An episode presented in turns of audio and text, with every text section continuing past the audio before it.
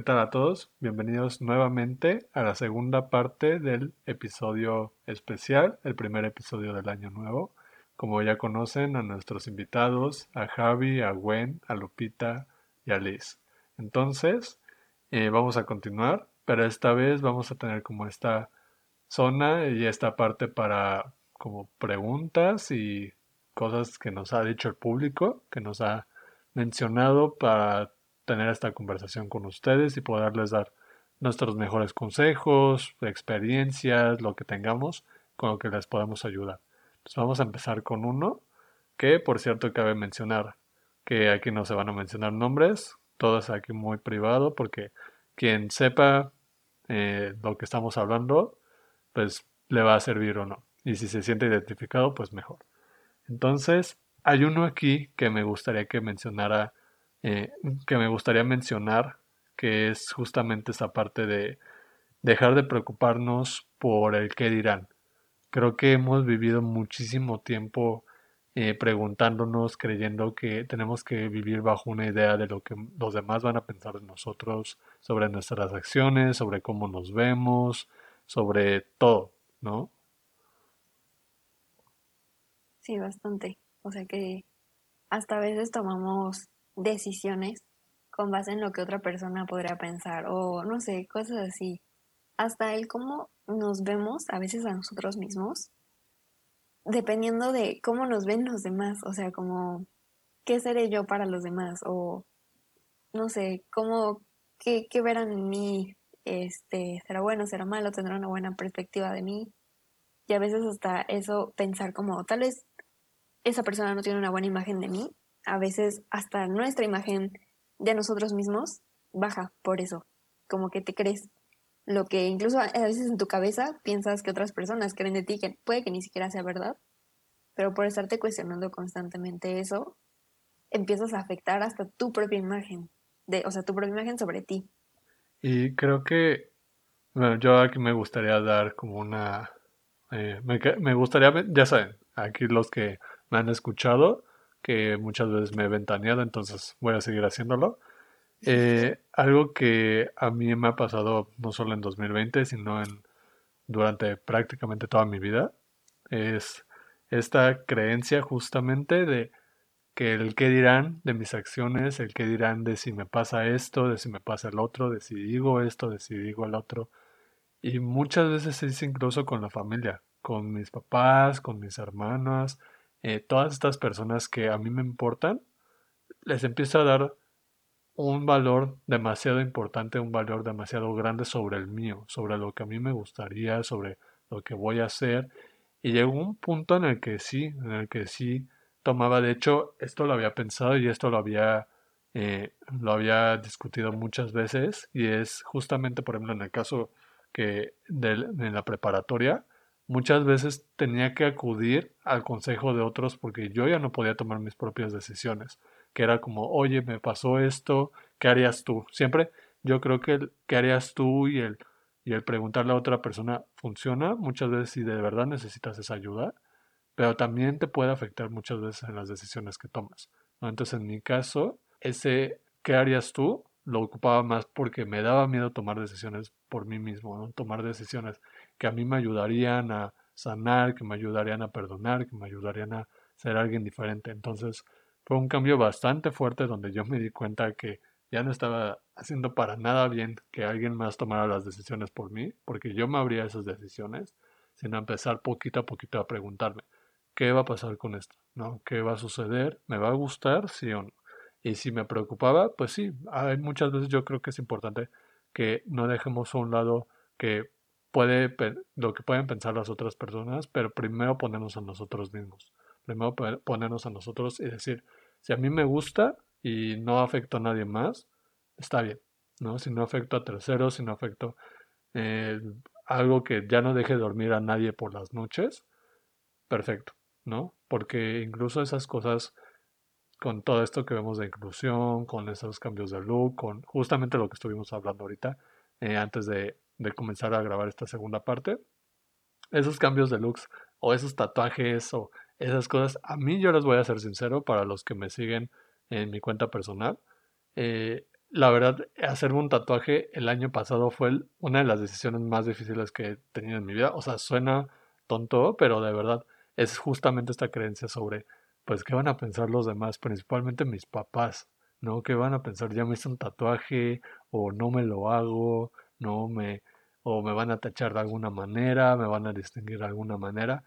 Pero me dejé de preocupar por eso y dije como, pues, ¿qué va a pasar? ¿No? O sea, lo mayor que podría tener es como que se preocuparan o que se enojaran, pero como bien sabemos las emociones son temporales. O sea, yo también creo que muchas veces creemos que van a vivir, las personas van a vivir en, en, odiándonos toda la vida, enojados, preocupados, cuando de verdad esas emociones van a cambiar en algún momento. Como lo dijimos el episodio pasado, o la parte pasada, perdón, el actuar y el, y el tener que adaptarnos es parte de nuestro día a día. Sí, y yo creo sobre todo si son decisiones que solo te van a afectar a ti, pues ni al caso lo que los demás piensen, ¿no? O sea, es como, ¿cómo te sientes cómodo con eso? ¿Realmente quieres hacerlo o no quieres hacerlo? ¿Y cómo te va a afectar a ti? Sí, porque todas las decisiones que nosotros tomemos, pues en sí nos van a afectar a nosotros, o sea, completamente a nuestra vida y por más que tú les expliques la situación o al pedir el consejo, no están en tus zapatos, o sea, no, no son tú como para tomar esa decisión que te va a afectar 100% a ti. Yo creo que estamos en una edad muy, muy chistosa de la vida en la que nos sentimos como chiquitos, pero ya grandes y no sé qué, y tomar decisiones propias ya está, se está tomando, se está volviendo como que sería la cosa. Ajá, seria la cosa, la vida se pone seria. Porque, pues porque ya nos estamos dando cuenta que lo que sea que hagamos, lo que sea, que si faltamos a una clase en la escuela, que si no nos levantamos a tiempo, que si no hacemos ejercicio, que si no comemos sanamente, no es este, no le va a afectar a nadie más más que tu vida, o sea, ya no es como de que, ah, sí, para poner contenta a tu mamá, no es como... No me regañen. Es sobre todo, es sobre tu vida, ajá, o sea, como que ya a tus papás les va a valer si si comes o no, si te quieres morir de hambre, ¿sabes? o sea. No, ya empezando a vivir solos ya ni se enteran. O sea, ya hasta que te ven con las ojeras y desnutridos, como, ¿qué pasó? tus decisiones ya, de que tus decisiones literalmente ya te afectan solo a ti. Exacto. Que las decisiones que tomes es como hacia dónde vas a construir tu vida. Sí, pues ser más consciente con esas decisiones y ser más responsables, ¿no? A veces también eso de, de, no querer tomar una decisión o de preguntarle a otras personas, yo creo que también era el miedo a responsabilizarnos sobre lo que iba a pasar después de tomar esa decisión. Entonces, también tenemos que perderle un poco el miedo a tomar decisiones, a agarrar como nuestra vida, o sea, tomarla y es como cosas que solo me van a impactar a mí, pues las decido yo, o que más me van a impactar a mí, pues las decido yo, o sea, porque al que principalmente van a afectar es a mí. Y de hecho, el no tomar una decisión, ya estás tomando la decisión. Exacto. Es dejarlo. Sí. Es que esta es la edad perfecta para perderle miedo a esas cosas. Al, al querer que otros resuelvan por ti. Al quitarte, no sé, la, la manta de tus papás. De, ah, de tener ese, ese respaldo, esa red de protección que toda la vida hemos tenido. Y, y realmente pues, agarrar tus pantalones y decir que que esta es mi decisión y lo quiero hacer porque es lo mejor para mí y a veces no hay que oír las opiniones de todos porque es bien fácil opinar de algo que tú no vives. Entonces, pues no hay como que tú tomes las decisiones, pienses en ti y en lo mejor para tu futuro. hay veces que hasta hacemos como más de lo que debería hacer, ¿no? O sea, puede que para muchas personas el tomar decisiones no sea tan complicado, pero yo llego, hace tiempo llegué a un punto en mi vida en el que me costaba mucho tomar decisiones. Y antes de eso yo me consideraba como una buena persona, como bajo presión, tomar decisiones, ¿no? Llega un punto en el que me costaba tomar decisiones tan simples de que, ¿qué lado quieres? ¿De fresa o de vainilla? Era como, ah, ¿saben? Porque empezaba a pensar mucho como, ¿cómo me va a afectar? ¿Qué pasa si, si tomo decisión A o si tomo decisión B? Y a veces como que lo piensas tanto que es como, a ver, o sea, sí piénsalo, ¿cómo te va a afectar? Pero también a veces, no, no, o sea, no te preocupes tanto, porque a veces sufres más, más tomando la decisión que para lo que realmente era, ¿no? Entonces, pues sí, como aprender a vivir cada cosa, ya, ya tomé esa decisión, lo que se venga está, está bien, y pues confiar también un poquito en nuestro instinto, en lo que, en lo que sentimos y en todo Y- esto. Y no tener miedo, o sea, el miedo, estamos en una edad en la que nos da mucho miedo fallar, fracasar, o, o hasta el Exacto. simple hecho de que te juzguen por una, por una decisión que tú tomes. Y pues si la realmente está, o algo. o sea, y realmente estamos en una edad en la que realmente pues, sí hay decisiones que nos pueden traer consecuencias, pero pues el mismo hecho de no tomar esa decisión te va a traer las consecuencias, entonces no tengas miedo y haz lo que quieras hacer, como decía Eric con tus tatuajes, que esa duda de qué me van a decir, de qué van a hacer, al final él tomó la decisión y es una decisión con la que él está contento, que si igual no lo hubiera tomado también era una decisión que iba a tomar, entonces pues, no hay que tener miedo, sobre todo en esta edad en la que estamos en la edad perfecta para arriesgar y pues si fracasamos o fallamos pues tenemos todavía tiempo para volver a recuperarlo. recuperar el tiempo. tenemos, o sea, estamos en la edad perfecta para fracasar, porque si no es ahorita, lo que sea que hagamos, así invertamos todo el dinero nuestro del, que tengamos, lo vamos, vamos a tener chance de poder este, salir de ese problema. Es momento de probar y de, sobre todo, no tener miedo de responsabilizarnos. O sea, la, la decisión que, toma- que tomemos, que sea, que sea la que queramos, la que nos ponga felices o la que nos convenga más, pero que seamos responsables. Exacto. Y yo creo más ahorita que, este, o sea, como dices, o sea, podemos arriesgar con un poco más de cosas porque tenemos el colchón de nuestros papás y no tenemos nadie a quien nosotros tengamos que mantener o que cuidar de que cómo afectar mis decisiones a, no sé, si tuviéramos hijos, ¿no? Tal vez ella sería como más complicado.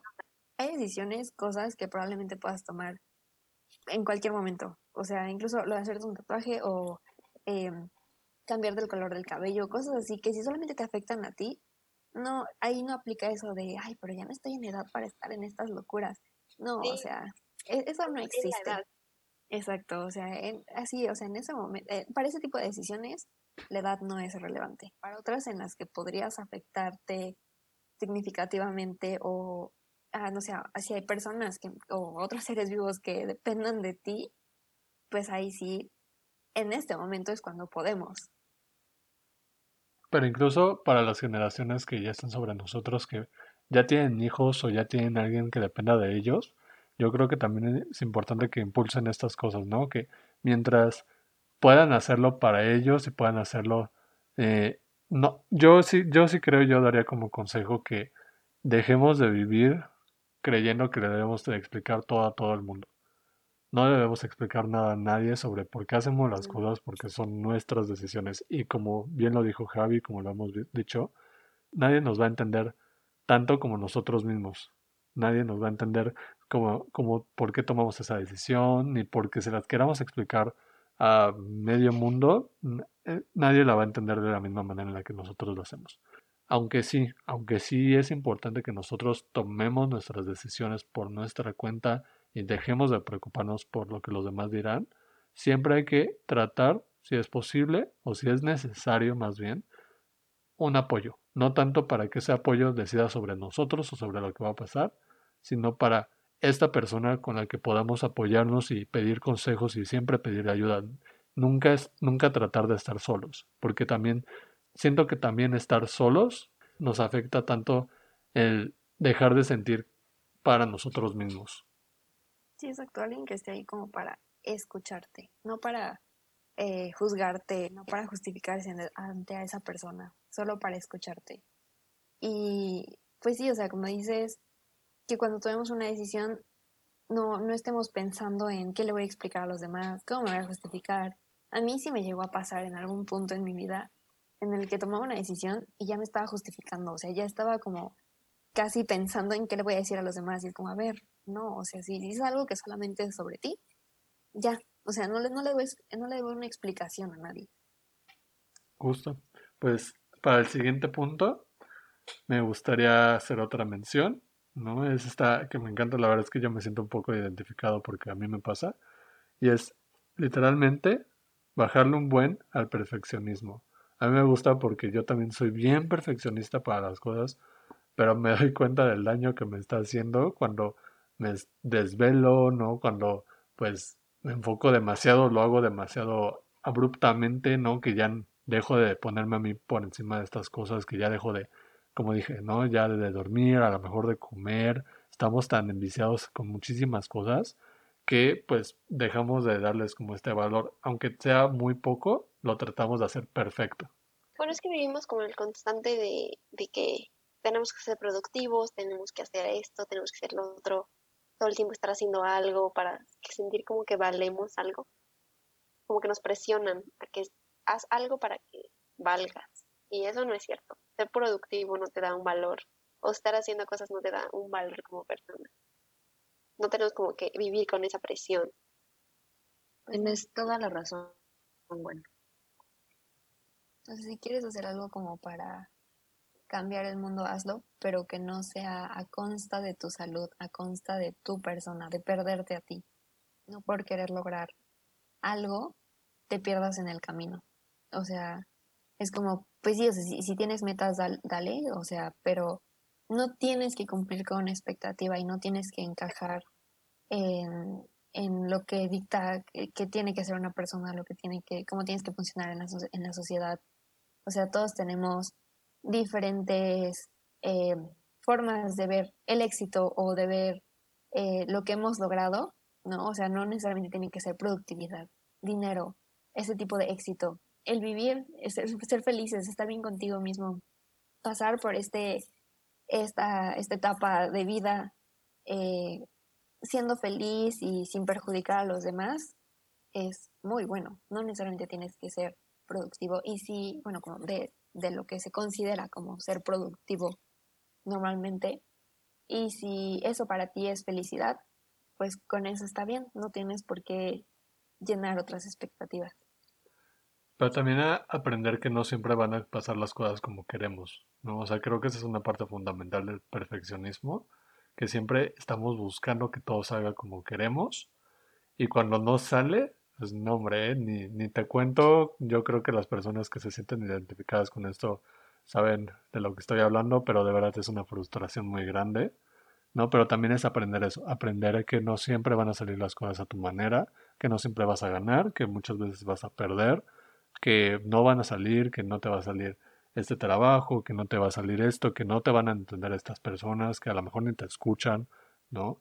A lo mejor también yo creo que si lo hablamos perfeccionismo hacia tratar de motivar a otras personas, dejemos de creer también que somos los héroes, que venimos a cambiar el mundo y que todos nos, luego luego nos van a escuchar eh, con lo que decimos, Es un sino proceso. ajá, es un proceso, Es poco a poquito y empezar a hacerlo con una persona, con quien pueda escucharte, con quien esté dispuesto a hacerlo, ¿no? Pero igual contigo mismo, si estás dispuesto a hacer estas cosas, tampoco poner eso por encima de lo que puedes dar y lo que te puedes exigir a ti mismo, ¿no? Porque eso también involucra mucho que te afecte negativamente en tu salud, te afecte negativamente en tu estado emocional, en todo. Entonces, este es un buen consejo, yo creo, ¿no? Dejar de sentir que todo es parte de lo que, dejar de creer que todo lo que va a pasar va a pasar de la manera en la que queremos. Siempre hay altos y bajos y siempre hay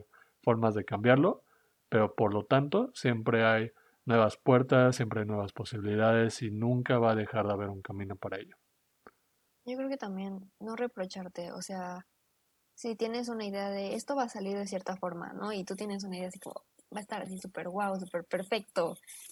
Ok, inténtalo, no pasa nada, pero como, como decimos, sin perderte a ti, sin descuidarte a ti. Y si no sale de la forma en la que tú lo planeabas, no reprochártelo. Valora también el avance que tuviste, valora tus logros, eh, apláudete lo que hiciste, aunque, aunque no haya sido perfecto como tú lo tenías pensado, valora tu esfuerzo y lo que hiciste. Es que tenemos que empezar por uno mismo. O sea, realmente para tener un impacto en los demás, primero tenemos que estar a gusto con nosotros. No podemos eh, intentar ayudar o, mejorar a otro o a otros si nuestra persona no está bien desde un, desde un comienzo. Y si tu salud no está bien, si tú no estás bien, si todo esto, es muy, muy difícil eh, impactar de manera positiva en otras personas. Aunque digas que estando mal puedes ayudar, realmente si, si por ti no empieza el estar bien, no puedes hacer que los demás estén bien. No dejar que mi ansiedad me gane. Eso yo creo que es una muy buena. también me la pusieron. Yo ahí podría mencionar que creo que la ansiedad es algo bastante grave, ¿no? Obviamente, pues creo que todos hemos tenido esta, esta, esta ansiedad que muchas veces nos ataca y no nos ha dejado dormir. Y, pero también creo que es importante, a mí me gustaría mencionar esto que creo que hay dos cosas aquí, ¿no? Un, poquito me voy a salir del tema y es algo que a mí me gustaría invitar a las personas es, creo que también empezamos a construir que todo lo que nos afecta y todo lo que nos da miedo es ansiedad, yo creo que hay que empezar a investigar un poquito más, empezar a entender un poquito más lo que la ansiedad es, ¿no? Porque la ansiedad es algo que sí lo he visto y, y es algo muy fuerte, es algo muy fuerte que le afecta muchísimo a las personas, que ya es algo que emocionalmente en su salud y todo les está afectando negativamente, pero a la vez creo que es importante que esta ansiedad empezamos, yo algo que una vez leí sobre la ansiedad y es importante que quienes se sientan identificados lo empecemos a practicar, es dejar fluir esta ansiedad. Porque la ansiedad al final también es miedo, la, ansiedad también es, puede llegar a ser enojo, ¿no? Y esta, y esta ansiedad son emociones que tenemos que empezar a dejar fluir y empezamos a sentir. Creo que la ansiedad es algo que no podemos dejar a un lado, sino empezar a también tratar de entender, ¿no? Al final es como parte de nuestra vida que podemos empezar a controlar en base a lo que nosotros entendemos. Yo me lo imagino como mi otro yo, como mi otro yo que está teniendo como esta ansiedad, que está teniendo estos miedos, y es tratar de escucharlo, tratar de escucharlo, tratar de entender por qué está viviendo esto, no por qué está sintiendo estas cosas, y creo que es un punto muy importante, ¿no? no tratar de bloquearlo y no tratar de dejar a un lado la ansiedad porque es como tratar de evitar algo que va a pasar constantemente. ¿no? Si empezamos a tratar de controlar esta ansiedad, si empezamos a tratar, yo lo digo desde mi perspectiva, desde lo que yo sé, si empezamos a tratar esta ansiedad y, y a consolarnos prácticamente a nosotros mismos sobre lo que va a suceder, yo creo que es una buena manera de, de hacerlo, pero también creo que al final los expertos ¿no? nos dirán que la terapia es muy importante si ya estás teniendo como esta ansiedad, ¿no? Creo que eso hay que ponerlo también por encima, ¿no? Creo que hablar ya con expertos y ya con personas que ya, ya tienen más entendimiento sobre esos temas es muy importante, porque aunque nosotros les podamos dar estos consejos, siempre va a haber alguien que les puede dar un mejor consejo o alguien que los pueda encaminar de una mejor manera. No, si ya tienen este consejo y les gustó, pues adelante, pero los invitamos a que si necesitan ir a terapia y necesitan tener como un progreso mucho mayor, pues nadie los va a juzgar. Yo creo que es importante empezar a hablar sobre las terapias. Normalizar que, este, los temas de la terapia, de asistir, de que no lo vemos como tan difícil, solo ir y que lo vemos igual como amor propio. Y es que realmente es, buenísimo ir a terapia. O sea, la gente que ha ido o que sabemos que es ir a terapia, de verdad es, debe de estar como en el manual de vida de las personas. El hablar, el expresarte. No, no necesitas ir porque te estés muriendo, porque estás hasta el final, hasta abajo, estés en el suelo, simplemente porque es una ayuda más. Es como cuando vas al gimnasio, vas para estar bien. Entonces, pues también vas para estar bien. Claro, es, es la salud mental, ¿no? La que también se debe de cuidar. Exacto, ser tomada tan en serio como la física. Así, igual. Ambas son súper importantes. Y no dejar a que pase algo más, como dice Javi. O sea, no esperarte a que ya de plano sientes que no te puedes levantar. O sea, desde que vas comenzando a sentir como los primeros síntomas, empiezas a ver que hay cosas que ya no te dejan, o ya no tienes la misma motivación que antes, desde ahí atenderlo, no esperar a que resulte en algo peor. Entonces, creo que es una meta que yo también me gustaría agregar a mi lista. no dejar que la ansiedad nos gane. E incluso yo cambiaría un poco porque, bueno, como nos lo pusieron fue no dejar que mi ansiedad me gane. Y yo creo que se debería cambiar a no dejar que la ansiedad me gane.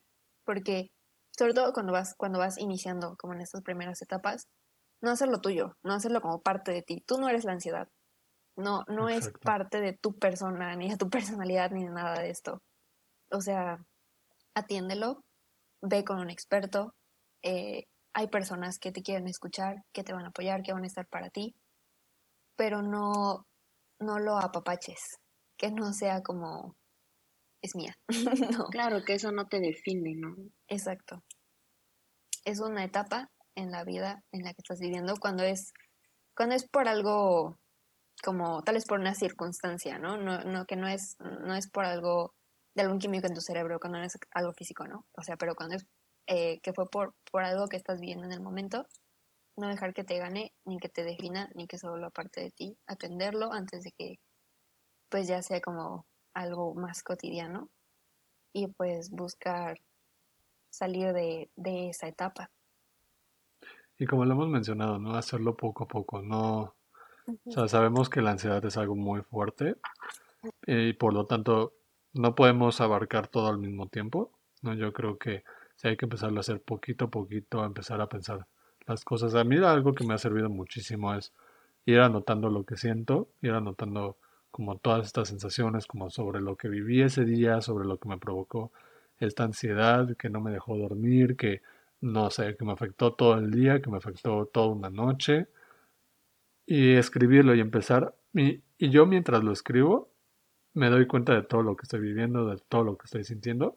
Y gracias a eso, yo mismo lo empiezo a soltar, yo mismo me empiezo a dar cuenta de que es un momento, es un momento que va a pasar, que no me va a demostrar nada por delante, ¿no? Que simplemente sigo siendo yo, que simplemente sigo siendo esta persona que va a seguir viviendo y va a seguir teniendo muchas posibilidades dentro de la vida, ¿no? Pero sí, obviamente siempre es importante empezar a ver todas estas cosas, de qué manera nosotros podemos encontrar esta posibilidad para volvernos a encontrar y volvernos a entender, pero a la vez si es necesario y si de verdad lo cualquiera que lo necesite, es súper importante ir a, ir a terapia. Yo creo que puede ser un motivo muy importante y un objetivo para cualquiera de nosotros y cualquiera que nos, nos está escuchando, ir, ir o continuar terapia. Pues yo creo que es una buena conclusión, ¿no?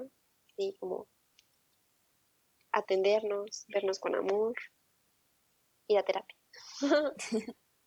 de la que sea que necesitemos. Pero sobre todo vernos con amor.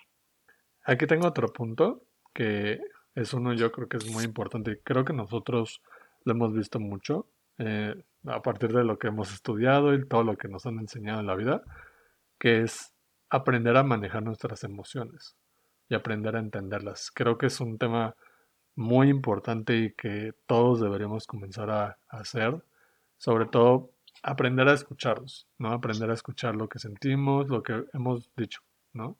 ¿Qué tanto creemos que enojarnos, que estar tristes, que todo esto nos pueda afectar cuando muchas veces es parte de nuestra vida? El llorar está muy bien. Ahora que lo veo y ahora que lo he empezado a analizar, ¿cuántas veces no nos hemos guardado estas ganas de llorar, estas ganas de, estar enojados, ¿no? Y no tanto como enojados con otra persona, a lo mejor enojados por una cosita tan simple que nos las guardamos, ¿no? Es todo eso que hemos escuchado de cuanto más te lo guardes, va a llegar a un punto en el que el vaso se va a llenar y se va, eh, y va a explotar todo.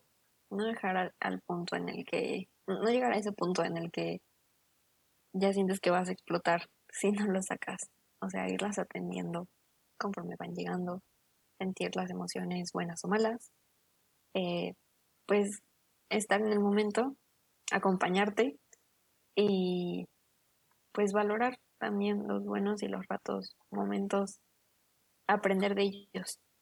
Y como se mencionó en la parte pasada, no podemos creer que todo, toda nuestra vida, yo creo que hay una concepción muy grande también sobre creer que todo el tiempo vamos a ser felices, ¿no? Y cuando es totalmente lo contrario, esta felicidad o esta vida que tenemos también va a depender mucho de cómo nos sentimos, de cómo vivimos, pero que está bien, siempre va a estar bien llorar, siempre va a estar bien sentirse triste, siempre va a estar bien sentirse de una manera que no sea feliz siempre y cuando sepamos controlarlo, ¿no? Siempre y cuando empecemos a entender cómo manejamos estas emociones. Tenemos esta inteligencia emocional que debemos ir trabajando día con día, que debemos de ir procesando y debemos de ir demostrando no solo para la sociedad, que es algo que yo creo que a todos nos termina afectando, pero principalmente a nosotros mismos, ¿no? Cómo nos hacemos, cómo nos sentimos cuando estamos enojados, qué pensamos, cómo lo controlamos, ¿no? Porque justamente lo que eh, vengo insistiendo en todos los episodios, ¿no? En todo lo que he estado platicando que todas estas emociones se tienen que controlar y no tomar en base a ellas decisiones. Aunque sí son momentos difíciles, creo que siempre es un momento para aprender, ¿no? Y para aprender de ellos y saber cómo nos sentimos y entendernos. Sí, y como dices, no tomar decisiones con base en emociones fuertes, emociones momentáneas. O sea, si cuando tomas una decisión, toma en cuenta el cómo te sientes, cómo te hace sentir esa decisión que vas a tomar, pero que sean emociones más, más prolongadas, no, no la emoción del momento, no una emoción fuerte, tanto buena como mala. O sea que hay momentos en los que estallas de felicidad, ¿no? y quieres hacer una cosa y quieres hacer otra y te quieres aventar de quién sabe dónde y estás así como, ah". y es como, sí, está bien, pero solo es la emoción del momento, o sea, es una emoción fuerte así como, ¡pum!, repentina, o es algo como realmente constante. Entonces, ni para bien ni para mal, o sea, tomar decisiones con base en emociones momentáneas, así como explosivas. Y tengo por último punto para concluir esta, esta segunda parte. Tengo uno que yo creo que, que es con lo mejor que podemos concluir también, que dice, poder hacer todo lo que me propuso el año pasado y este, y ver lo bonito de cada momento. Creo que como lo platicamos bueno en el primer episodio y es importante volverlo a mencionar, que cada quien va a su paso. Y dejar de creer que vivimos en una competencia, porque cada uno está en un punto diferente, como lo observamos incluso aquí en la conversación que tenemos entre nosotros. Cada uno vive a su manera y cada uno vive haciendo lo que le gusta, pero no se está esforzando por tratar de impresionar a nadie más, por tratar de acoplarse a la vida de los demás. Cada uno incluso aquí tiene una vida, como bien lo dije, diferente y cada uno, si está haciendo a lo mejor algo que los demás van a estar haciendo dentro de 10 años, está bien. Cada, cada una de las decisiones aquí estuvo bien y ninguno de los dos o de los demás va a tener que apresurarse o va a tener que presionarse. Yo creo que aquí es importante que las decisiones que tomemos sobre lo que queremos hacer para este nuevo año, también tenerlas que tomar con lógica y tener que decir esto es lo que de verdad quiero y esto es lo que de verdad me voy a proponer, porque muchas veces decimos como el, ay, me voy a, voy a ponerme a hacer ejercicio, ahora sí en año nuevo, ¿no? pero hasta que no lo hacemos o hasta que tenemos yo creo que un buen motivo, no lo vamos a hacer. O lo vamos a hacer a, medias, por llamarlo así. Sí, pues cada uno va a su ritmo. No hay como un molde sobre el que debemos encajar y sobre el que debemos basar nuestras decisiones y, y hacer nuestra vida conforme a eso. O sea, como dices, cada uno tiene su forma de vivir, de vivir la vida y cada uno tiene sus momentos. Y está bien, o sea, ir disfrutando cada paso y pues cada quien avanzar conforme a su ritmo y a lo que quiere para su vida y para sí mismo. No te tienes que dejar presionar porque otro o porque otro haga las cosas más rápido. O sea, realmente te tienes que centrar siempre en tu camino y y en que tú vas a tu ritmo y a tu paso y no por eso eres peor o mejor. O sea, a veces queremos comernos al mundo súper rápido, así como si, como si ya nos surgiera hacer las cosas solo porque otra persona tuvo la suerte o, o la habilidad de hacerlo antes. Entonces, no te debes de, de fijar en, en, la otra persona. O sea, al final, la persona que te debes de fijar es en ti y, y en hacer las cosas para tu beneficio.